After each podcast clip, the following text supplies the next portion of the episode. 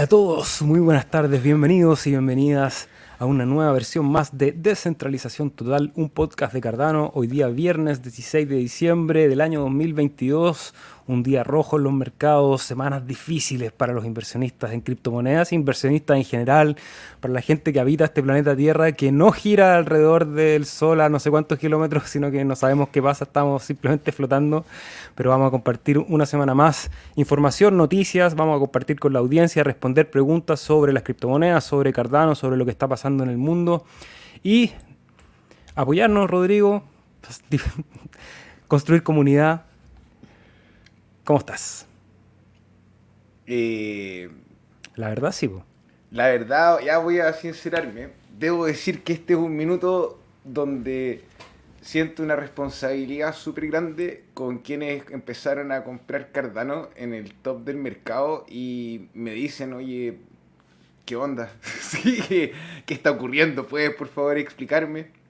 Tengo que explicar a mi señora, eh, le tengo que explicar, eh, no sé, a mis amigos. Al banco. sí, o sea, y me pregunto. el banco no quiere escuchar explicaciones. Y menos que tengan que ver con las cripto. Entonces, eh, es, un, es un minuto donde se está. donde en realidad estar informado o estar educado te permite llevar con más calma todo esto, esta volatilidad, porque no vamos a ser hipócritas esta es la razón por la que estamos acá, para comprar barato y vender caro. El problema es cuando compramos caro y queremos vender barato. Entonces, a todos ustedes que se encuentren complicados, quiero partir mandándoles un abrazo grande. Eh, sé que es difícil, no están solos. Eh, entonces, mano a la obra con el programa, mano a la obra con un plan que este 2023 parte en dos semanas más.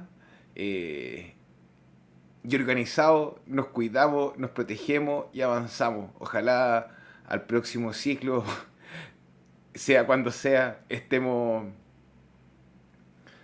con las posiciones hechas.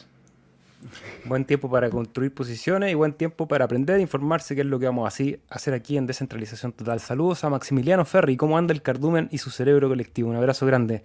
Hoy día vamos a ver cómo anda el cardumen, así que todos invitados a participar ahí a través del chat. Saludar también a aquellos que nos ven siempre en diferido. Pueden a través de los comentarios contactarse con nosotros, preguntas y respuestas durante la semana. Saben que estamos días martes y viernes a las 15.30. Hoy día partimos un poquito atrasado, les pido disculpas, he tenido una mañana compleja, estuve corriendo, así que llegué a buena hora. Va a haber un poco de ruido también acá, así que si es que se me cuela algún ruido en la transmisión, les pido desde ya disculpas.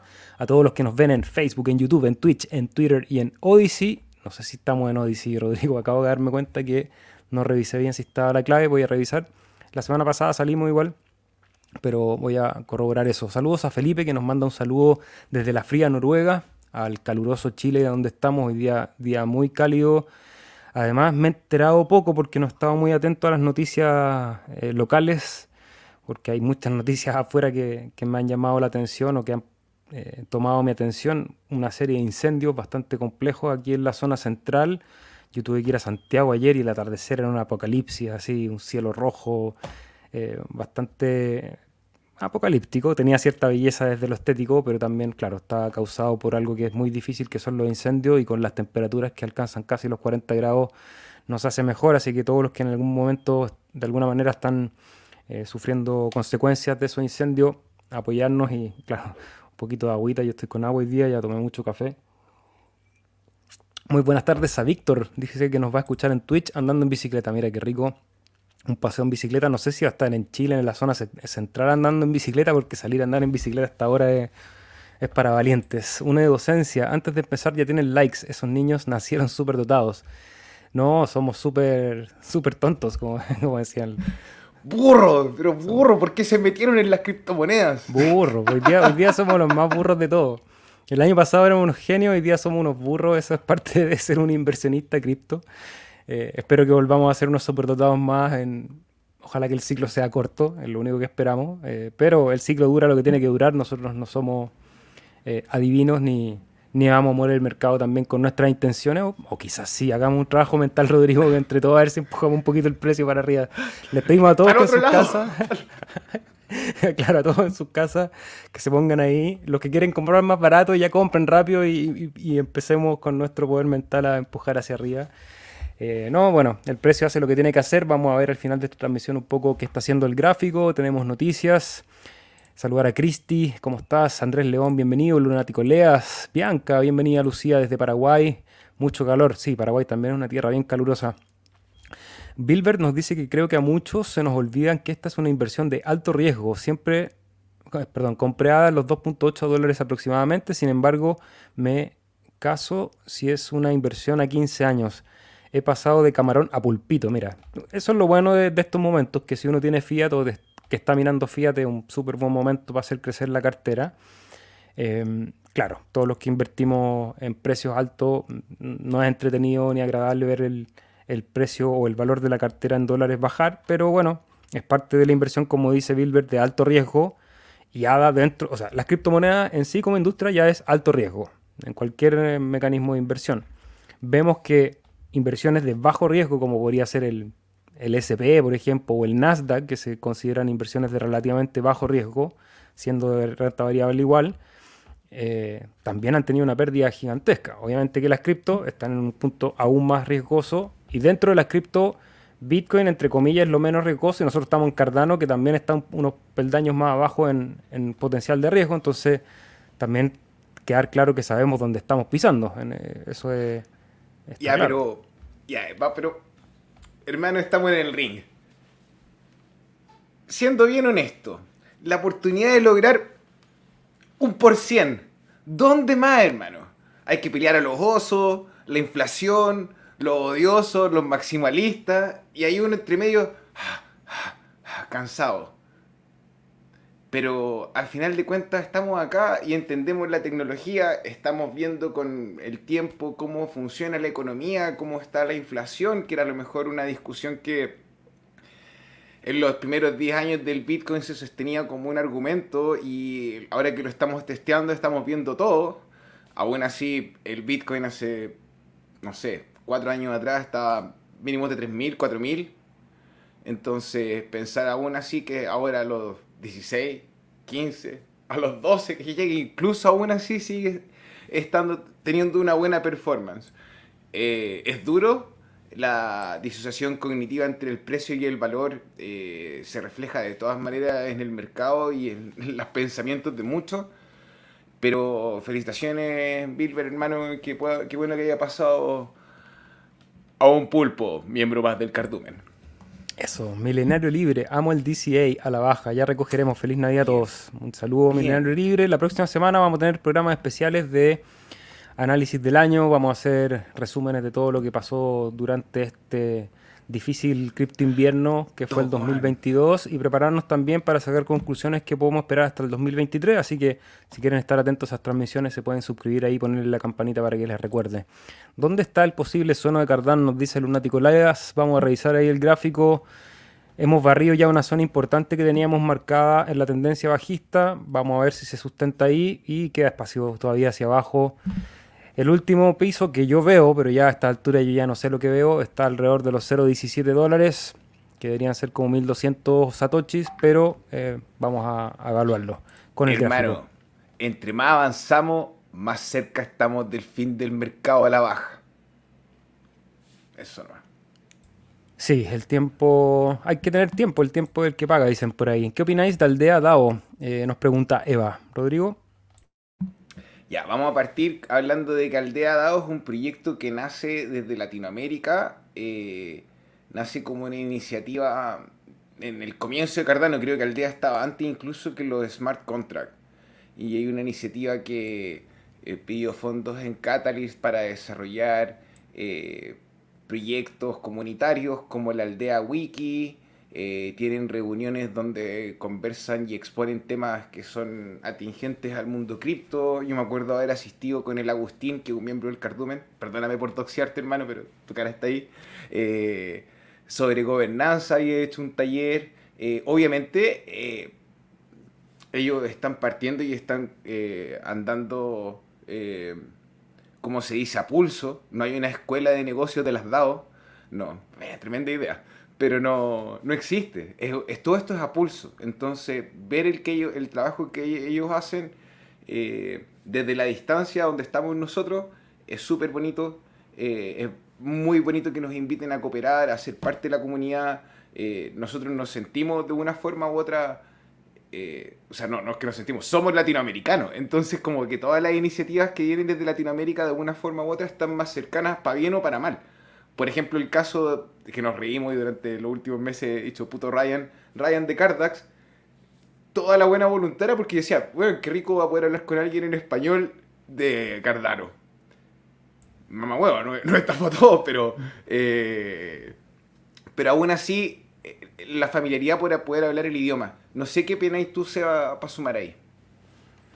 Sí, creo que las DAO en general es un experimento que tiene espacio en adelante para crecer, que sea una que nace de este lado del mundo y con gente conocida trabajando, creo que es muy positivo. Nosotros hemos estado aquí con miembros de, de, esa DAO para que vayan a ver esos capítulos ahí, ver qué es lo que están pensando, qué es lo que están planificando. Y creo que organizarse y generar colectivos eh, o asociaciones colectivas en una red descentralizada es fundamental. Entonces, mi mejor deseo ahí para el desarrollo de esa, de esa DAO.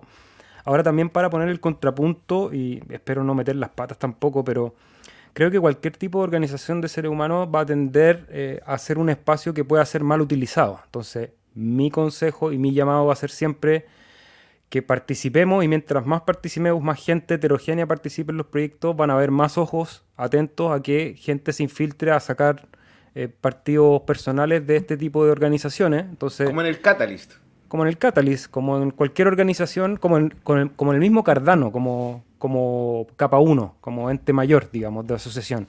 Tenemos que cuidar Cardano, tenemos que cuidar Catalyst, en el caso de hay que cuidar al de porque no por el hecho de ser una organización descentralizada y autónoma, que es lo que determina su nombre, eh, está ajena a que vengan intereses eh, egoístas, digamos, tratar de sacar beneficio de eso. Entonces, creo que lo que es interesante es participar para que hay un trabajo colectivo y se haga todo en pos del bien común, que es la idea de generar una asociación descentralizada.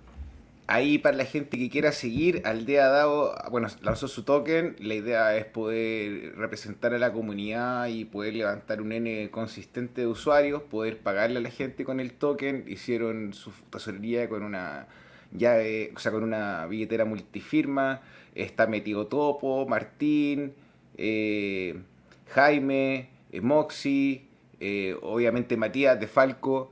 Eh, entonces, no vamos a ser hipócritas porque vamos a hablar de los votos de Drip Drops ahí del círculo de Catalyst, pero falta ejercicio en la democracia en la comunidad. Así que si pregunta corazón de aldea, métase a investigar también y participe. Meta la cuchara. Meta la cuchara. Liam pregunta si se cayó Jet. Yo sé que Jet estaba en una testnet, pero no sé, no sé qué pasó. Yo no lo he usado los últimos días. No, yo por lo que sé no. De hecho, déjame meterme al sitio al tiro. Pasa la pregunta y yo te... Aprovecho de saludar a IS, ¿cómo estás? José Lucas, bienvenido. Vallejos, hola chicos, saludos desde Marbella. Entré a en los 0.10 y siempre me arrepentí de no, de no comprar más. Eh, bueno, este es el momento, 0.10 eh, es un buen precio de entrada. Creo que lo que decía Rodri antes, eh, hemos vivido un invierno súper crudo. La bajada de precio ha sido, no sé, más del, yo creo que estamos en el 90%, quizás más me avisó que tengo que ir a trabajar en un rato más. Eh, entonces, pero no olvidar que en perspectiva la bajada de precio vino también de una inflada de burbuja grande que nos llevó a los 3 dólares y tanto, pero hoy día seguimos estando en un precio bastante positivo si hacemos un gráfico a largo plazo de los que vienen invirtiendo desde el 2017 en adelante. Por lo tanto, nos da para creer que en esa tendencia vamos a pasar un cripto invierno que a lo mejor nos vuelve a llevar a esos 0.10, 0.15, 0.17 en el peor de los casos pero eventualmente en un futuro bullrun nos va a volver a llevar a los máximos históricos. Esa es la hipótesis. Vamos a estar aquí, como dice Bilbert, el día que ustedes dejen de emitir descentralización total, ese día sabré que Cardano ha fallado. No es tan así, pero sí. Eh, porque obviamente que nosotros somos una pequeña cápsula, un pequeño, una pequeña pelotita dentro de ese logo de Cardano. Hay mucha gente construyendo comunidades en varias partes del mundo, muchos proyectos de desarrollo, muchas interacciones con la academia, con entidades gubernamentales. El otro día estuve en una reunión de embajadores de Cardano en que vinieron a presentar todo el proyecto de alianza con la, con la ONU, con, con el Comité de Refugiados de la ONU, todo el trabajo que se va a hacer ahí, por una parte para generar la, transacción, digamos, de donativos para la implementación de programas de refugiados a través de los stake pools.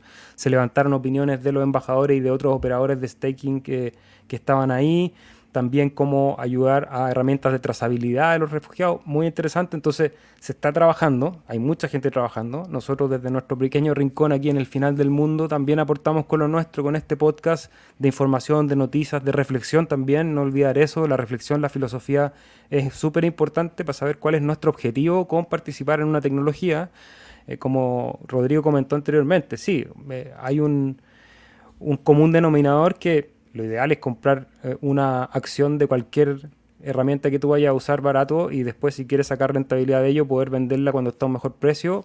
Pero también estamos construyendo un sistema financiero, un sistema operativo financiero que requiere de muchas herramientas por un lado, que es lo que tratamos de aquí de transmitir, cuáles son esas herramientas y cómo se han ido construyendo con sus creadores y todo, pero también una filosofía que es como para qué estamos usando esas herramientas.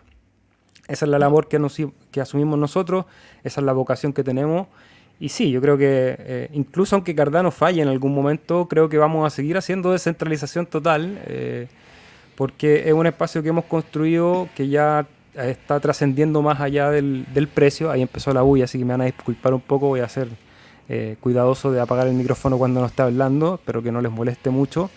Y, vamos a estar aquí independientes de ese precio. O sea, claro, quizás vamos a tener que cambiar el horario porque va a haber que ir a trabajar en, en estos horarios quizás algo más, más formal para poder juntar Fiat y seguir comprando A en el ciclo, pero vamos a estar aquí, así que no hay problemas.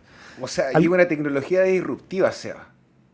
Entonces, obviamente, cualquier cosa que desafíe el status quo eh, no la tiene fácil. Entonces, yo estoy contento de ser parte de esta revolución con ustedes y por más que de repente tú me decís, Seba, no me digáis camarada, hermano, hermano Cardano, hermana Cardano, estamos acá en el equipo. Sí, ya, eso sobre el sitio de Jet. Están dando sin problemas la testnet. Hubo una actualización en, cuanto al diseño y la operación, pero como eh, yo me imagino que el SEBA no tiene su billetera testnet armada, no le vamos a pedir que lo abra. Así que, pero el, el sitio de Jet está andando, para quienes no lo conocen, es djed.xyz. Hola, si tengo un ledger con cuenta de Bitcoin con KYC y cuenta de Cardano, ¿pueden saber si tengo hadas? Ya, partamos con la técnica básica. Cuando usted compra Bitcoin, usualmente se hace con KYC. Hay lugares que no, pero igual queda tu transacción con la tarjeta. O trazabilidad hay. Tu ledger con KYC, por lo que entiendo, el ledger no tiene KYC. Y si alguien tiene tu llave pública, va a poder saber todo lo que tú tienes dentro de ese ledger. Siempre y cuando revise red por red. Eso. Saludos individuos digitales, algo deprimidos por las caídas, pero yo vengo desde el mundo jurásico cripto. Sigo esperando aquí desde el barrio de Pelotillehue, vecino de Doña Trememunda y Yayita. Mándale saludos a Yayita Leoncio. Al mal tiempo, buenas criptos. Excelente. Laura Osorio, mi madre. ¿Qué tal, Rodrigo y Seba? Saludos. Saludos, madre. No la veo hace días, que andado medio perdido aquí en, el trabajo. Yo diría que este tipo de organizaciones, nos dice Andrés, deben respetar sus siglas y deben crear mecanismos automatizados que permitan la no confianza entre miembros. Si no lo ofrecen, no son dados, son ONGs o asociaciones comunes. Mira, hay una buena reflexión de Andrés. Compré el NFT de Bolivia-Venezuela y ya he recibido los tokens, nos dice Eva. Ah, de Aldea. Sí, a nosotros nos regalaron. A nosotros nos regalaron un token. Yo también tengo uno que creo que es de Bolivia también, no sé. Eh, agradecer ahí a los chiquillos de aldea. Sí, no, muy gentiles y qué buena onda, Eva, que eh, te, te, hiciste partícipe con la compra de ese token. Yo no me acuerdo puntualmente cómo fue la distribución de los fondos, pero parte de lo que se juntó con, ese, con la venta de esos tokens ayudó a financiar un pozo de agua en una comunidad, si no me acuerdo, era San Luis en Argentina. Puedo estar, ahí puedo estar equivocado, pero te voy a revisar el sitio de aldea dado. Javi, ¿qué opináis de la moneda de privacidad que van a sacar? Porque Charles dijo que había una puerta trasera. ¿Podrán parar transacciones, información a reguladores o a qué se refería? Eso es delicado. Sí, esa eh, es la, la cadena de Moonlight, eh, Midnight, perdón. Midnight, Midnight. Midnight, Midnight, perdón, el, lapsus, que sería una cadena con un token destinado a la privacidad creo que también es, un, es una jugada anticipándose a todo lo que está ocurriendo. Parte de todo este esta catástrofe que empieza con FTX, pero ha seguido teniendo coletazos en todas partes y ha, caído fuerte y lejos toda la información. Eh, va a venir el control con fuerza, o, o eso es la opinión pública que se está generando ahora. Y los que estamos en las cripto sabemos que independiente de todo el, control que quieran poner o, la información o la cantidad de impuestos que quieran taxar sobre las criptomonedas, las criptomonedas siguen sirviendo para lo mismo que han servido desde el inicio de su creación, que es transferir valor de manera descentralizada. Y esa es la gracia, que redes realmente descentralizadas, los gobiernos podrán hacer cualquier cosa para controlarlas, pero nosotros somos un poco más inteligentes desde la, desde la pequeñez, digamos. O sea, ser chico en este caso es algo positivo porque nos vamos a mover, vamos a cambiar el pool a otro lado, van a seguir habiendo personas que quieran transar con una moneda descentralizada, aunque esté regulado en todo el mundo, siempre vamos a encontrar una manera de, sortear esas barreras, que es lo que ha hecho el, hacking eh, desde el inicio de los tiempos de la computación, el hacking desde, visto desde manera positiva, digamos el hacking blanco, que no, no busca hacer daño ni sacar un beneficio indebido, sino que poder saltarse precisamente aquellas barreras que el sistema pone que creemos que no son bien diseñadas para el beneficio de las personas. ¿Está muy desagradable el ruido, Rodríguez? ¿Me alcanza a escuchar? Eh, Javi, dos cosas. Gracias por escucharnos y tomarte el tiempo de preguntar. Y la segunda, vamos a partir hablando de Midnight.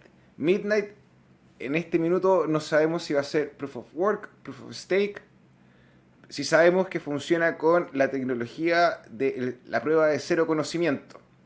Para hacerlo simple, corto y preciso, es más fácil verificar pudiendo decir que lo que tienes tú ahí no es que hacer una aseveración. Entonces, Cachina, que es el paper, el documento que tú puedes buscar sobre lo que son los contratos inteligentes con privacidad, tiene un, tiene un factor que es súper importante, que va a permitir el compliance o que sea, eh, que pueda trabajar con las leyes eh, que establecen eh, las, políticas de restricciones de lavado de dinero o de cuidado activo. Entonces, no es que la red completa tiene una puerta trasera, si es que lo que va a pasar es que el desarrollador que haga un contrato inteligente, le va a dar la opción al usuario de poder usar un contrato que tenga una exposición a el mundo, por así decir, del fiat y que esa exposición, sí obviamente es privada, pero en caso de que un regulador la necesite ver, él va a poder acceder a de que la transacción se hizo. No a tu nombre, oye, fue Javi el que movió la plata, sino que va a ver de que la billetera tuya a la que está ahí hizo el fondo. Y eso sería a través de una investigación que se pide. Em, las ventajas de las criptomonedas, hermano, es que está la transparencia. Entonces, obviamente, como no, no está la información al pie, eh, se presta para malos entendidos, como lo que hizo el artículo de Cointelegraph con, con el tema de Midnight, que después salió la gente de Monero. Mucho respeto a la comunidad de Monero. Saludos a los cabros. Eh, criticando y al final de cuentas son por malo entendido. Entonces te sugiero partir con el paper de Cachina, contrato inteligente con privacidad de la prueba de cero conocimiento. Eso. Son Goku, saludos. Lo importante es que los fundamentales siguen siendo fuertes. En algún momento la tecnología blockchain se tomará en serio y no solo como mera especulación. Hasta entonces, paciencia hay que tener paciencia y yo creo que hace rato ya la tecnología blockchain se toma en serio. Si vamos a la academia, ya hay muchas universidades involucradas en la blockchain, vamos a los estados, hay muchos estados involucrados en la blockchain desde una u otra forma. Si vemos a las empresas, hay muchas empresas que ya trabajan en, muchas áreas de su negocio en cripto. Entonces creo que la parte de trazabilidad ya se usa cripto, en la parte de ventas de arte ya se usa cripto. O sea, eh, la blockchain no es algo que uno pudiese dudar de su utilidad o, que no se tome en serio. Eh, una cosa es la adopción masiva, que es, lo que va a pasar cuando se, limpien un poco las brechas educacionales y sobre todo las brechas de, facilidad de uso. Y la otra parte, la parte de control, porque vinimos a desestabilizar también el status quo de la transferencia de valor en una primera instancia, pero hoy día, sobre todo con, con los proyectos web 3.0 o proyectos como Cardano, se desafían muchos de, las, de los middlemen, muchos de los intermediarios de muchos negocios, las notarías, los abogados, eh, una serie de personas que tienen intereses creados y que cuando tengan, aquellos que tienen el poder obviamente que se van a resistir a esta tecnología. Entonces, hasta que eso no pase, paciencia. Saludos a Zule, 31 likes. Muchas gracias, Zule. Opiniones desafortunadas de CZ, de Binance. Las criptos guardadas en sus hardware wallets se les pueden perder. ¿No os considera analfabetos criptodigitales? Buena esa reflexión, Leoncio. Creo que siempre subestimar a, las personas ha sido una estrategia de aquellos que mantienen el poder. Creo que nosotros, los seres humanos de a pie, somos perfectamente capaces de tener la custodia de nuestros activos. Somos el fiel reflejo de eso, no solo nosotros, sino que mucha gente que está en el cardumen tiene su ledger, tiene su billetera, incluso con billeteras calientes, con buenas claves y con dispositivos seguros, y llevan años manteniendo su, su su custodia. Vamos a, poner ahí lo que me pide Rodri mientras. Entonces sí, yo creo que nos está subestimando. Ahora, considerando todo lo que ha pasado el último tiempo y, lo crítico que está eh, Binance también, con todo lo que pasó con FTX, Binance salió a decir, no, si nosotros estamos súper bien, pero hoy día ya vimos noticias que lamentablemente yo no, tengo el link, pero se las voy a contar, eh, que la empresa de auditoría que tenía ahí en la prueba de reservas de Binance un poco bajó la información que tenía pública, despertando varias alertas, varias alarmas, hubo movimientos de salida de mucho capital de, lo, de, lo, de las arcas de Binance, entonces... Lo hemos dicho aquí, Binance no está libre de poder caer, hay que tener ojo. Yo en este momento no tendría nada en un exchange centralizado, de hecho en la mañana ahí moví todo lo que está, incluso las chauchas que están ahí diseminadas en exchange centralizado y está todo en mi poder. Quiero decirte al oído tantas cosas preciosas. ¿Qué pasa con Mazars? Mazars no tan solo estaba haciendo la auditoría a Binance, estaba diciéndole la auditoría a Crypto.com, a CoinEx y a otros exchanges y sacó toda la documentación. ¿Qué? Hay algo ahí que es sospechoso no quiero poner las manos al fuego por si sí por Binance, por decir que ellos no pueden estar equivocados, pero quiero decir que me parece lo más bobo estar hablando y tener tanta enfoque en sí y en Binance cuando tienen al Sam tras las rejas y tienen al Kevin O'Leary dando toda una narrativa de cómo Binance perjudicó a FTX. O sea, un argumento súper falaz. Que mira bobo. Que mira bobo. Sí, eso como decía Messi. Ese te, te copió Messi, Rodrigo. Messi también está viendo este podcast. Ahí le saludamos a Messi que está preparando el partido de mañana. yo, sé que siempre delega en Chile también, un delegante más del cartumen. Eva dice que no le gusta Ledger, que prefiere la luz ahí tener ojo con los conceptos porque Daedalus, eh, por una parte, es una interfaz con la cual tú también puedes usar Ledger. O sea, tus llaves están en Ledger y usas Daedalus como interfaz para interactuar con la cadena, que creo que sería una combinación óptima. Ahora, si usas Daedalus sin Ledger, esas llaves están en tu computador. Todo el cuidado de que ese computador esté libre de virus, de malware, de cualquier ataque que puedas recibir y siempre una copia de tus llaves bien resguardadas del tiempo, del agua, del fuego y de los ojos ajenos. Saludos a Nenio, Mitch, llevo un año escuchándolos en la versión de podcast, espero algún día poder escucharlos en vivo. Sí, nos falta un asado, Rodri, tenemos que ponernos las pilas y juntarnos, así que levanten la mano y déjenos comentarios, no en el chat en vivo, sino que en el chat del, del video. Si es que hacemos un asado, si van a participar, para calcular más o menos cuál es el número que tenemos que considerar pero sí, estaría bueno juntarnos hace rato que no lo hacemos. Fernando González nos pregunta, ¿creéis que Cardano tiene liquidez? Eh, Fernando, yo al Seba le acabo de compartir una página que es el buscador de CoinGecko y ahí quiero mostrarte la cantidad de exchange donde se está trabajando el par de ADA versus USD, BTC, e, e, Ethereum, ahí una majamama. Eh, el volumen diario, si no me equivoco, es de 330 billones. No, 300, 333 millones de dólares. Millones. El día de hoy. Millones, perdón. Por día. Entonces, ya, aparte de esos datos, quiero también citar a Antonio Ríos para decirte al oído que Cardano ha estado en el top 10 los últimos dos bear market. No, el último bear market ha estado todo el, rato en el top 10, top 15, entonces dudo, hermano, que vaya a desaparecer. Eh, como que no tenga liquidez para soportar el mercado. Siempre ah, pregúntate de dónde viene esa crítica. ¿Será pagada por Sam Scam para que compren Solana? Como les decía yo, que, que Solana era una distracción para que la gente no comprara Cardano.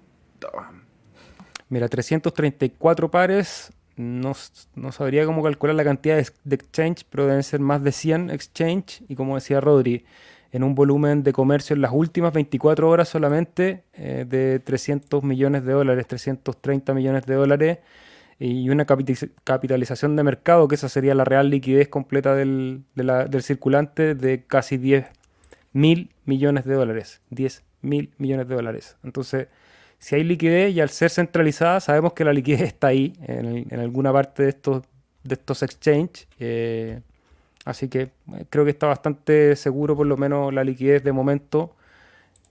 Así que nos vamos a ver en el próximo Room. Hoy expliqué que este tipo de redes ZK funcionan como las redes de telefonía. No se pueden trazar de forma pública, pero si un juez necesita para una investigación saber que puede consultarla parado por el derecho de todos, nos dicen tres. Alejandro, dale. Alejandro, un saludo de España. ¿Cómo estás? Has hecho un gran trabajo por la comunidad. La paciencia dará su fruto. Muchas gracias. Estamos aquí contra viento y marea. hoy día me van a disculpar, estoy un poco distraído, no sé si se ha notado, pero eh, he tenido días mejores. El dolor, hermano, el dolor. Sí, bueno, el mercado ha hecho lo suyo, nosotros ganamos de nada, entonces eh, hace lo suyo con, el estado de ánimo, pero, pero más allá de eso, son muchas cosas sucediendo que de repente, eh, lo conversamos con Rodrigo antes de empezar la transmisión, estamos en épocas difíciles de la historia de la humanidad en todas partes del mundo. Uno mira hacia el lado a la gente que tiene cerca, los amigos, los colegas, la familia, y claro, ve mucha gente que está en un estado de crisis, eh, por a veces motivo, no todos por, por, el motivo económico, no todos por sus inversiones, otros por motivos de salud. Yo hoy día me desperté, cosa que muy extraña, con un, un dolor de cabeza terrible, y claro, yo vivo en un sector rural y en el campo del frente han tirado una cantidad de agroquímicos los últimos días, así, pero es que no han parado. Así está todo el día el tractor tirando polvo al aire que no sabemos realmente qué es. Y bueno, parte de toda esta vida que nos toca vivir de estos tiempos. ¿Se viene, demanda, ¿Se viene demanda el vecino? No, no creo, no creo. O sea, yo lo conozco, lo saludo, no, sé bien quién es, pero digamos que nos saludamos y claro, quizás si algún día tengo la posibilidad de hablar con él, le recordaría que hay una ley que obliga a la gente que quiere tirar agroquímicos de hacerlos en los horarios de madrugada para que el químico logre eh, decantar antes de que la gente salga eh, a respirar ese aire, pero bueno. ¿Qué opináis sobre las declaraciones de Charles sobre Snowden? No las vi, perdónenme. Ya, voy a ser súper corto y preciso. Charles dice que Snowden es un mala hizo mal porque Snowden tenía el juramento de proteger a la organización del Estado de Estados Unidos. Fue muy polémico y, y ahí cada uno tiene su opinión en lo personal, creo que es tan compleja la forma en la que se mueve el Estado y el Estado dentro del Estado y, todos los que están ahí entre medio, eh, que si yo estuviese bajo juramento me encontrase algo con que me hiciese difícil, de repente al igual a lo mejor tiro el paracaídas y, y te acuso de todo. Si te veo que estás haciéndolo muy mal, chao, chao. No sé si comentaron algo, ¿saben algo de Meld? Sí, han habido algunos rumores con la solvencia que tiene Meld y con el estado de avance del proyecto técnico. Eh, yo lo que comenté ahí en, nuestras redes, creo que fue en el WhatsApp, no sé, o, en el Discord. Eh, claro, el, el bear market, yo creo que aún faltan cabezas por caer. Eh, y cualquier proyecto de cualquier red, dentro de ellas Cardano, no está eximido de que el financiamiento se le haya hecho poco, de que la dificultad técnica con poca plata no sean capaces de sortearla. No quiero poner las manos al, fuego de Meld. Tampoco tengo información dura y objetiva de que haya algún problema real con Meld. Eh, tienen su página web funcionando, tienen su, pequeña aplicación funcionando. El precio del token creo que tampoco se ha movido tanto. No sé si tú, Rodri, tienes más información de, de los rumores. Juntaron un billón de hadas. que era mucha plata en el precio tope del mercado, eh, han estado yo sé que tienen trabajo y desarrollo y que está MLabs, que trabaja ahí en paralelo, eh, tienen un puente, pero sí generó harta, harta suspicacia el hecho de que, no sé si fue el CTO o el jefe del desarrollo el que se fue. Entonces, pánico y locura en Cardano. Pánico y locura, sí. Y una pequeña bajada de precio, pero de hecho ya empieza a recuperarse. Pegó la noticia, pero... Igual. Eh, no, no, lo veo tan importante de momento. ¿Y, de momento. y estos fallos como de proyectos así no es que afecten a Cardano en el protocolo, sino que son proyectos fallidos como los hay en la red de Ethereum. Entonces o en la red de Bitcoin incluso que hay unos forks que no han funcionado, entonces, nada, no afectan a la red, afectan a la confianza, pero de los inversores en el producto. Entonces, cuando escuchen noticias como lo de Ardana, lo de Orbis, no, no lo de Orbis, eh, bueno, lo de Ardana y lo de Melt o cosas así, o lo de Cartax. Adapad. Adapad, bueno, qué terrible la gente como perdió plata ahí, hermano. Cristi dice que es Mazars. Mazars es la empresa de auditoría que está detrás de la prueba de reservas de, Binance, ahí la noticia que comentamos anteriormente. Rape Trader, ¿cómo estás, maestro? Bienvenido. Micho Niña quiere sacar las stable que tienen en Binance. ¿Dónde podría sacarlas? ¿Qué red? Qué pregunta. Tron. Sí, Tron o Ethereum. Así como lo menos malo. Pero, claro, y ahora como ojo, si tú tienes BUSD, que es de Paxos, pero la ocupa la red de Binance, pero ocupa, ocurre una disparidad o algún problema en la stablecoin, da lo mismo que tú tengas el token en un Ledger o en una billetera caliente. El problema viene de cómo funciona en la conexión con el sistema completo. Entonces, eh, lo importante es que si tienes moneda estable y sientes mucha duda, mucho temor, uno, pensar en tu salud mental, que es lo más importante. Entonces, divide el portafolio o migra definitivamente de esa moneda a otra. Ahora, hay que investigar para no cagarla. Nenio dice que los últimos días Bitcoin en Buda ha tenido, Buda por si acaso es un exchange latinoamericano que opera en Chile, Perú, Argentina, Colombia y no sé si algún país más, ha tenido una variación de más de 5 millones de pesos día a día. 5 millones de pesos son alrededor de 5 mil y fracción dólares. Se ven velas gigantes. ¿Saben la causa de eso? Mira, ya hace rato que no uso... Que, claro, están comprando. Ya hace rato que no uso Buda, eh, lo usaba un tiempo, creo que dentro de los exchanges que tenemos a la mano para rampa fiat acá en Latinoamérica es de lo mejorcito que hay. Por suerte nosotros tenemos al Cardumen que es mejor que cualquier exchange y ya he, dejado básicamente de, usar, de usar rampa fiat eh, centralizada.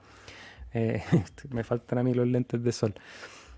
La causa de eso, mira, bueno, en Buda como en todos los exchanges centralizados hay robots operando día y noche. Entonces puede que haya movimientos ahí medios erráticos, sobre todo porque el volumen en esos exchanges son, son exchanges pequeños, entonces de repente movimientos grandes de cripto pueden generar unos mechazos bastante fuertes. También puede ser un problema de la interfaz, en que la información que está viendo no sea realmente una representación real de las compras y ventas en ese exchange. O lo que dice Rodri, que sean movimientos de compra y ventas reales y como hay poca liquidez en esos exchanges o son exchanges más pequeños, una compra grande hace que el precio se mueva rápido y después el robot venga y, recompre todo ese movimiento para poder estabilizar eh, haciendo el arbitraje con el precio que está a escala global, digamos. Eh, no sé si se entiende eso, pero para tratar de simplificarlo, si llega un comprador o un vendedor con mucho capital a comprar o vender en un exchange que tiene poca liquidez, va a absorber rápidamente toda la liquidez que tiene, va a empezar a comerse las órdenes hacia arriba o hacia abajo, dependiendo si es compra hasta que en algún momento el robot que está haciendo arbitraje, porque obviamente hay robots involucrados revisando todos los exchanges del mundo, diciendo, oye, acá el precio bajó más, entonces tomo los bitcoins que tengo acá, o bueno, si el precio de bitcoin bajó, tomo los dólares que tengo acá, los paso a este exchange y compro bitcoin en este lugar que está más barato y después hago el, círculo sacándole provecho a esas diferencias que hay entre los valores de los exchanges. Eso se produce principalmente en los exchanges que tienen eh, menor, menor liquidez porque es más fácil que el precio se mueva en esos mechazos. Eso podrían ser las causas. Ahora, la causa real, objetiva, más allá de la especulación que estamos, no, la conocemos porque no, he visto Buda hace rato. Hola chicos, Binance es como un barco más de lo mismo que tenemos ahora. Las criptos existen para la descentralización, así que billeteras frías al poder. Sí, estamos de acuerdo.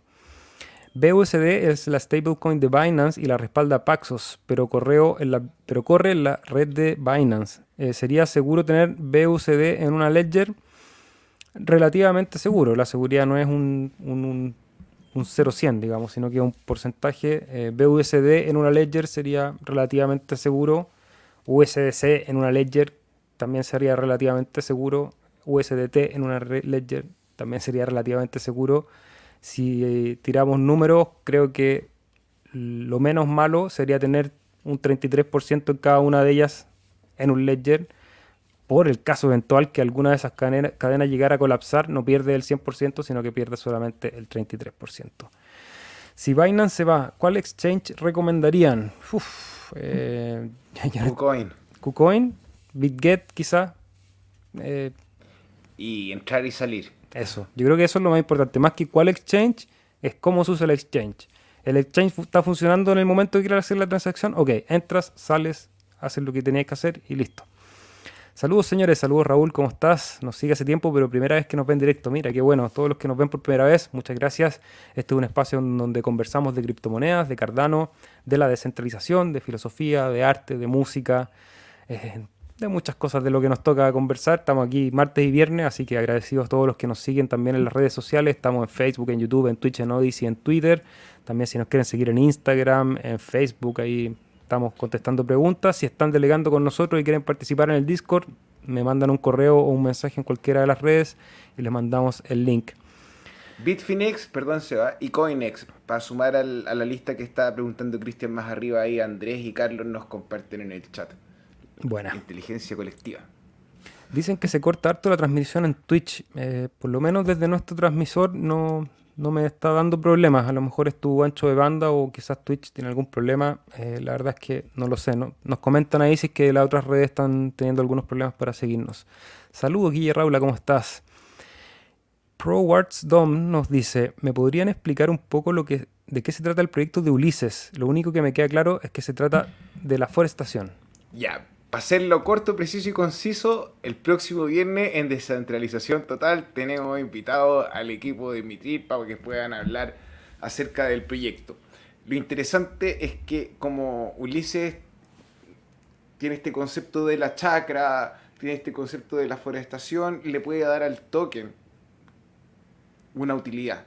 Más que cualquier de repente otros servicios que te hablan y no tienen un contrato inteligente o no tienen el DEX andando esto es algo conciso, preciso, funcionando. a lo mejor el, token te puede dar un descuento en el arriendo de las cabañas que tiene, por ejemplo. Eh, eh, claro, esa es una de las funciones que tiene dentro de la chacra. Pero no, no, no. Yo, me, yo compré, siendo bien honesto, un NFT para apoyarlo y me parece una iniciativa interesante y, y, si, bueno, puedo ayudar en la forestación, ¿por qué no? Si alguien que conozco y quiero, ¿por qué no lo puedo apoyar? Eso. ¿Se puede tener más de una billetera y delegar a más de un pool? Sí, puedes tener todas las billeteras que quieras y en cada una de esas billeteras delegar al pool que quieras. Ahora, Sensei, dame un segundo para explayarme ahí, perdón. En la billetera de Eternal, tú puedes manejar tu cartera en diferentes UTXO. O sea, vamos a hacer que tienes una billetera con diferentes bolsillos. Entonces vas a meter los fondos en un UTXO y ese UTXO lo vas a delegar a un pool Dentro de la misma cartera, con las mismas 15 o 24 palabras, vas a tomar otro UTXO, lo vas a administrar con otra delegación. Cada una de estas delegaciones te va a costar dos hadas, como el depósito en garantía, eh, y va a hacer que se demore a lo mejor un poquito más en cargar entre más billeteras tengas en el navegador. Pero eso podrías administrar distintos, eh, delegar en distintos pools con un solo set de palabras y distintos UTXO. Eso, mi perro. Hay otras recomendaciones del cardumen, Bitfinex, CoinX, pero todas, como dice Felipe, como un baño público. Uno entra, hace lo que tiene que hacer y sale. Volvemos a compartir pantalla y vemos ahí el 5.5% de bajada que hemos tenido el día de hoy. El Cardano está a 0.28 dólares. 1700, 1693 Bitcoin en su relación, o sea, ojalá 1693 satoshis, eh, que es una fracción de Bitcoin. Y bueno, publicidad rapidito, nosotros operamos el pool chill, toda la información la pueden ver en www.chillestakepo.cl y aquí el monitoreo en la red lo pueden hacer en Sea Explorer, Tenemos 5.1 millón de delegados, así que muy felices de todos aquellos que aportan a la descentralización. El época anterior, glorioso, con 8 bloques. En este tenemos 3 bloques firmados, que creo que eran 3 de 3, ¿cierto? Ya sí, estamos listos. Y el próximo se viene bueno. Ay, ay, ay, dígalo, profesor. 8 bloques asignados de nuevo. Bueno, ese es un premio a todos los que han estado aquí pacientemente compartiendo con nosotros en este pool, uno de los pools con mayor lealtad de, de la red de Cardano, que eso nos pone muy contentos. No somos los más grandes, pero somos los más locos. Así que felices del trabajo que hemos hecho y que es un trabajo colectivo que involucra a todos los delegantes, por supuesto a maestro, profesor acá arriba que tiene las máquinas andando a todo vapor. Y en este espacio conversar y compartir con toda esa gente que construye la descentralización. Y ahora nos vamos con las noticias. Y partimos con las noticias sobre Nunet. ¿Qué es lo que pasa con Nunet, Rodri? Ya, Nunet es un proyecto de infraestructura de infraestructura descentralizada que nace de la familia de Singularity DAO, de, los proyectos como Dynaset, de SDAO, de AIX, eh, creo que se llama, bueno, y está Nunet. Nunet está haciendo una testnet, eh, las pruebas con diferentes infraestructuras de distintas partes y distintos operadores de pool de la red de Cardano están contribuyendo a este, el desarrollo de estas pruebas. y hoy día tuvieron una reunión que, donde hablaban acerca de cómo trabajar en contra, eh, los contratos inteligentes y los canales de pago en Cardano.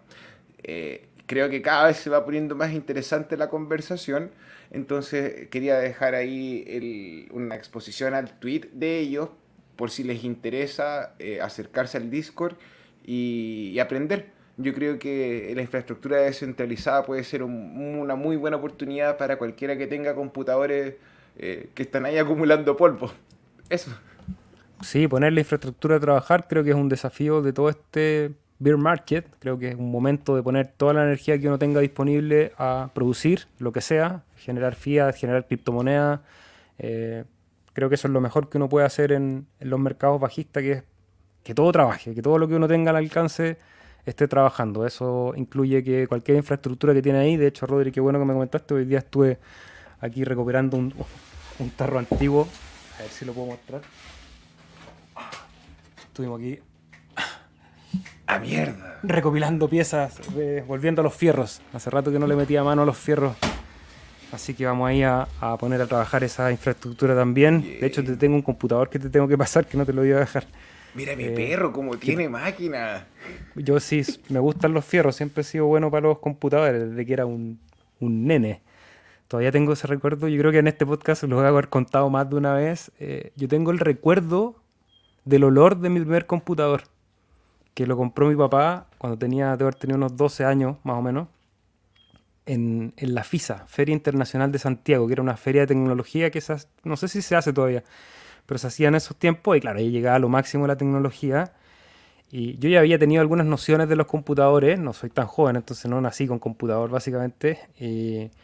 Tenía un tío, el hermano de mi papá, que, era, que trabajaba en IBM en España, entonces vi un computador la primera vez, no sé, de haber tenido 10 años, ponte tú. Y comprarse un computador en ese tiempo era una inversión eh, no menor, no menor.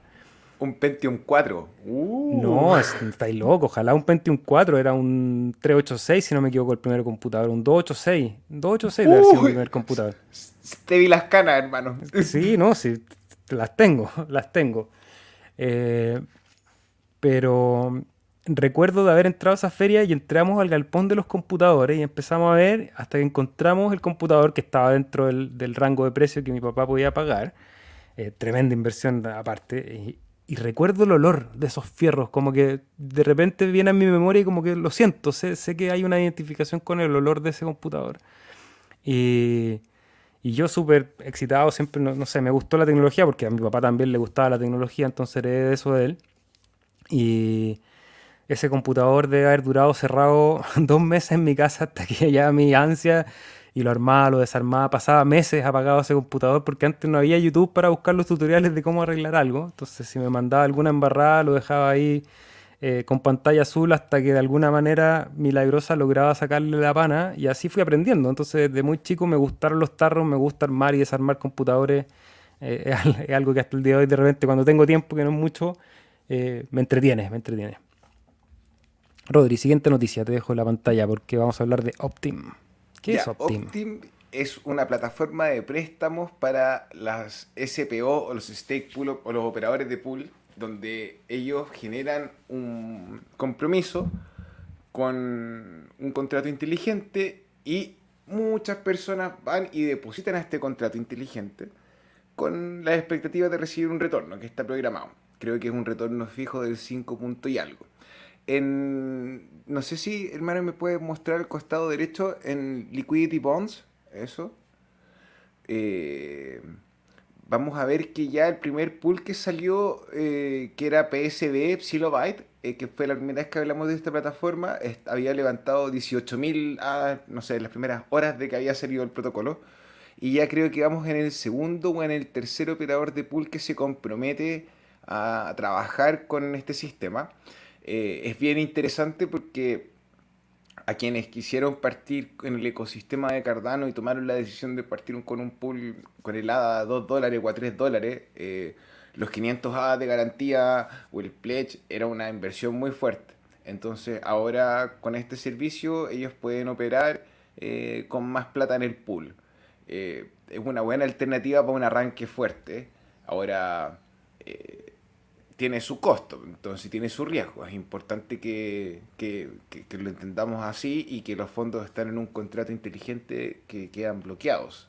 Ahora, el poseedor o el acreedor de este contrato inteligente, el operador del pool, es dueño de los rewards de ese contrato inteligente.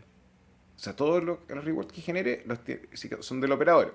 Y él tiene que pagarle el compromiso después a la, a la gente de Optim. Entonces eh, es un producto interesante, yo creo que ayuda harto a la descentralización. Eh, es un producto donde estaba trabajando nuestro amigo el general Porrito, así que, que estuvo acá conversando de MinSwap. Así que Buena, Porrito. Y otro proyecto que siempre tenemos ahí bajo la mira es TXPipe, porque siempre tienen buenas noticias y han hecho un trabajo importante para los desarrolladores, sobre todo de este lado del mundo en español. Eh, claro, y como toda la plataforma de ellos estaba en inglés, entre el Santiago, el Fede y el resto del equipo estaban conversando y decidieron unir fuerza para explicarnos y mostrar los equipos de, de Demeter, de Obra, eh, ay, se me acaban de olvidar el nombre de los otros proyectos, creo que Scripts, eh, Demeter. Scrolls, Demeter. Entonces, todos estos proyectos de plataforma de infraestructura para poder correr Cardano a los para que los desarrolladores puedan correr eh, la base de datos de Cardano y, programar de forma muy asequible, eh, nada, es una felicitación, es una exposición y ojalá que si alguno de ustedes es desarrollador y quiere correr las instancias de Cardano, eh, se conecte con la cuenta, vaya a meter y es gratis, eh, es cortita y como en dos minutos tenéis así corriendo, la, corriendo el nodo de Cardano. Oye, a los amigos de TXPipe podríamos decirle que deberían poner TXPipe en argentino, más que en español, porque dice, ¿querés empezar a codear? ¿Tenés alguna idea y solo necesitas la infraestructura para hacerlo? O sea, cual sea el caso, en Dimeter vas a encontrar todas las herramientas para tu proyecto. Y acá hay una más divertida que lo leí y me dio, me dio un poco de risa, que dice acá, deploya tu DApp en Docker o movela una infraestructura self-hosted. un saludo a todos los amigos argentinos ahí y disculpen por mi mala imitación de su acento. Pero sí, acá hagan como yo que acabo de suscribirme al canal de TXPipe en español. Otra noticia que ha llegado a la red que es, no vamos a hacer un juicio de valor, pero ya sabemos que nuestra recomendación siempre va a ser para apoyar la descentralización, de delegar en pools eh, operados eh, los single pool operators, personas que operan un solo pool como nosotros, como White, como Topo, como Genki, como Latin, como Itza, como One, como Ayúdame Apolo. Apolo como Moxie, como TCHP, como Vela, como Chipis, como Isla, eh, como Lend. Pura gente cariñosa y linda. Pero también eh, los entes centralizados también son actores de la red y aparece hoy día una noticia, el manual para poder delegar Cardano en Trust Wallet. Trust Wallet sabemos que es una billetera que tú controlas, pero que está asociada a la red de Binance o nace de la red de Binance y ya ofrecen el servicio de staking pero ese staking es en la red o es fuera de la red ahí, no me queda claro. yo, lo, yo, lo revisé. De hecho, el martes pasado alguien, un miembro del Carduper nos avisó y la primera reacción que nosotros tuvimos fue el anticuerpo, ah, no está en la red de Cardano, no sé qué, ah. No, no me gusta. revisé hoy día, me di el trabajo y sí está en la red de Cardano, pero sí vi algo que me hizo sospechar mucho. Cuando tú le pones a hacer stake en la billetera, solamente puedes elegir entre 10 pools que están ahí y tienen un API fijo. ¿Cómo API fijo? O sea que no, no, es la recompensa de la red. No lo sé. Cuando tú le pones recibir, recibes en la red de Cardano. Eso no queda duda. Lo vi. Eh, pero qué loco, que eran solamente 10. dije, somos 3.000 pools operando, ¿cómo no, cómo lo ¿Pero son pools de ellos? ¿Son pools de ellos que operan ellos? No, hay unos pools, está Atada, está Sipo, que es japonés. Eh, no, eran pools grandes. Ah, ya. Bueno, a estar atento, de todas maneras son herramientas de, alta adopción, entonces eso también posiciona a Cardano en, la vista de personas que a lo mejor no hayan tenido exposición a ello, eh, pero recordar siempre que la recomendación es apoyar a la descentralización. Y vamos a irnos eh, de este capítulo del día de hoy, día viernes 16 de diciembre, con noticias del mercado global, porque los mercados han estado bastante feos. Eh, creo que todo lo que pasó con FTX sigue tirando coletazo, específicamente en nuestra industria de criptomonedas. Pero también el mensaje que dio ayer, o antes de ayer, el eh, Powell en la Fed, que sube los 50 puntos, pero da un mensaje un poco errático, como que nadie sabe muy bien cómo tomarlo. En las primeras horas después de ese mensaje hubo una vela verde, como que el mercado respondió de manera positiva, pero rápidamente empezó a descontar porque la incertidumbre es, lo venimos diciendo hace rato, no es una novedad, digamos. Obviamente que a nadie le gusta ver velas rojas, pero es bueno eh, ponerse en el contexto en el cual están apareciendo esto. El mercado bajista parece tener todavía un tramo por recorrer y no se ven soluciones reales eh, a largo plazo. De repente la gente esperaba este rally de Navidad como un poco el bálsamo, pero ese rally duró pocas horas, digamos, el día martes y seguimos en la tendencia que es la tendencia a la baja, pero no es solamente algo que esté pasando en la industria cripto, sino que todos los mercados se están viendo eh, afectados por esta situación global, Rodri. Y para eso tú nos traes una noticia de statista.com. Ya, baja un poquito, hermano. Vamos a hablar y darle un poco de contexto. Aquí vamos a hablar de que a pesar de estar con la inflación hasta los huevos, estamos todos así, oh, que escuchamos que la inflación aquí, que la inflación allá, eh, los profits de las empresas, bueno, no aparece el gráfico completo acá en el reporte, ya no importa. Ándate la siguiente noticia que es lo mismo que es que las corporaciones, esto salió el 25 de agosto, pero el mundo corporativo eh, refleja unos profits que son altos como de, los más altos desde 1950. O sea, a pesar de que la inflación nos está azotando y a pesar de que los mercados activos están a la baja, las corporaciones siguen haciendo profits asquerosos. Puede ser que mantengan el precio. ¿Asquerosos o deliciosos? Mira, hermano, es que ahí, ahí, ahí, ahí me ocurre algo, porque yo no estoy en contra del libre mercado, de hecho encuentro que es maravillosa la oportunidad de que cualquiera pueda surgir y que pueda emprender.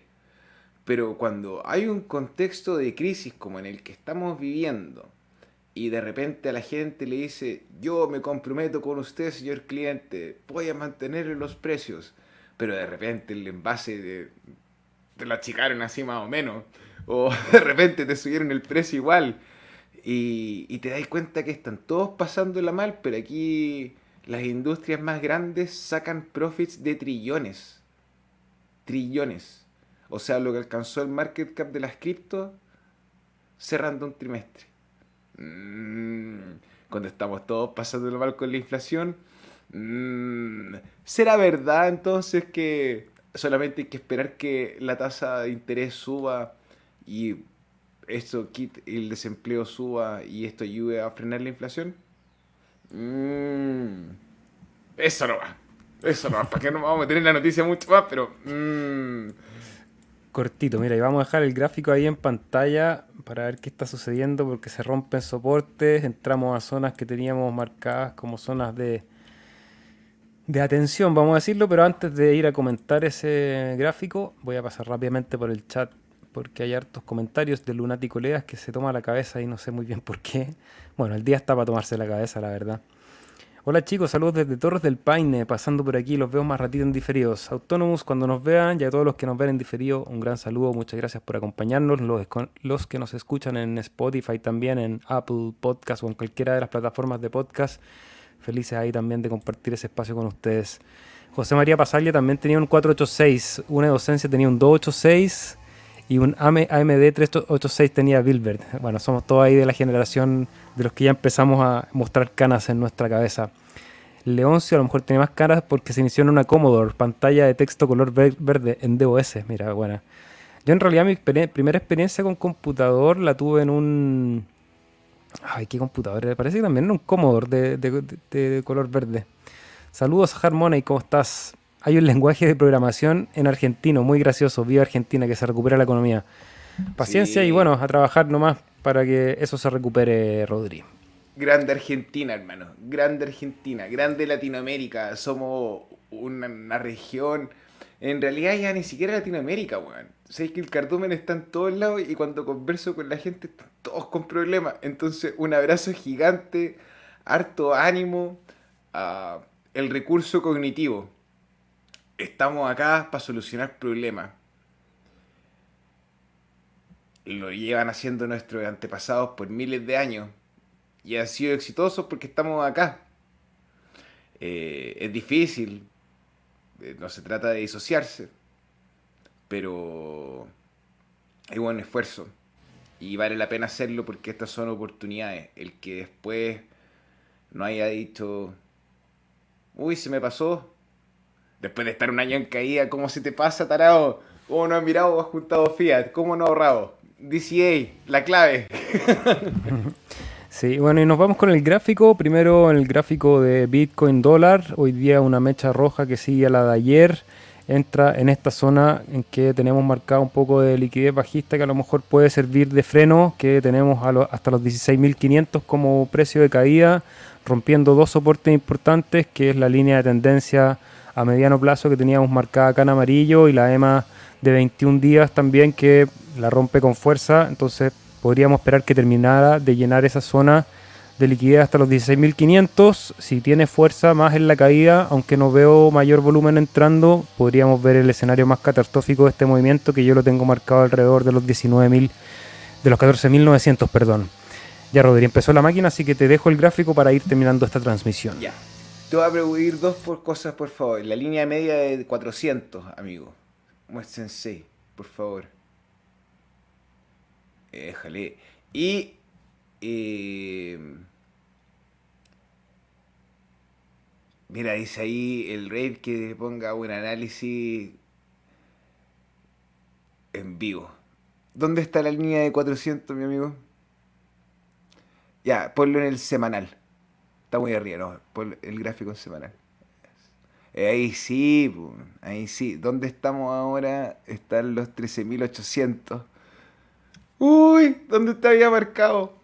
Y vamos ahí, esa es la línea. La hemos igual respetado la línea media de 350. Ponte, por ejemplo, cambia la de 400 a 350, por favor. No, ahí está un número muy grande.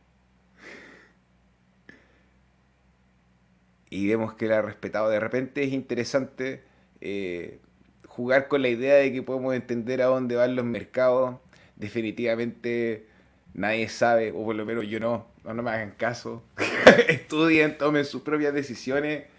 Em, pero como decía el Seba, eso podría ser una un, los 13.800, los 14.000. Y a lo mejor si no volviese a bajar de los 15.000, podríamos decir a lo mejor con confianza en seis meses más si fue el bottom o no. Antes de eso no vamos a saber porque el bottom no sabemos hasta después de qué pasa eso sea. Exactamente, y con el precio de Cardano Bitcoin, que es uno de los gráficos que nos interesan, también a la caída tocamos hoy día los 1666 Tatochis. Creemos que tiene espacio ahí para buscar de nuevo, repetir la zona de los 1500 y ver, ver si eso le funciona como soporte, que ha sido soporte fuerte en las veces que ha llegado ahí, eh, pero de momento no tiene más soporte hasta ese lugar, así que podríamos esperar si el mercado sigue verde, o sea, si sigue rojo, Bueno, vamos a estar aquí el próximo martes para verlo. Rape Trader, vayan a seguirlo en Twitter porque él va a analizar el gráfico. Te devuelvo la pelota, Rape, porque me tengo que ir en este momento. Eh, va a dejar un análisis de gráfico con el trading SMC animado en directo. Eh, así que SMC es lo que le expliqué por si no lo dije. Sí, sí, Rape estuvo con nosotros hace un par de podcasts, así que los que quieran aprender un poco de lectura técnica, es una, una buena conversación ahí para aprender. Y en el Twitter de Rafe siempre está dando buenos análisis técnicos. Rodrigo, un placer nuevamente otra semana. ¿Querías decir algo? Sí, que dejen en sus comentarios abajo quién cree que va a ganar el mundial, por favor. Nosotros no hablamos mucho de fútbol, pero sabemos que a mucha gente le entretiene. Así que hagan sus apuestas, por favor, déjenlo abajo. Eso, y pese al resultado, no se vuelvan locos, por favor, es solo fútbol. Ojalá que gane Argentina, porque es un país de habla hispana, latinoamericano, creo que se lo merece también. Hay, muchos argentinos con nosotros compartiendo, así que sería muy bueno. Si no, el mundo sigue. Nos vemos el próximo martes, Rodrigo. Un gran abrazo a todos. Ojalá que nos puedan regalar un like si es que les gustó este material. Y nos vemos en la próxima. ビー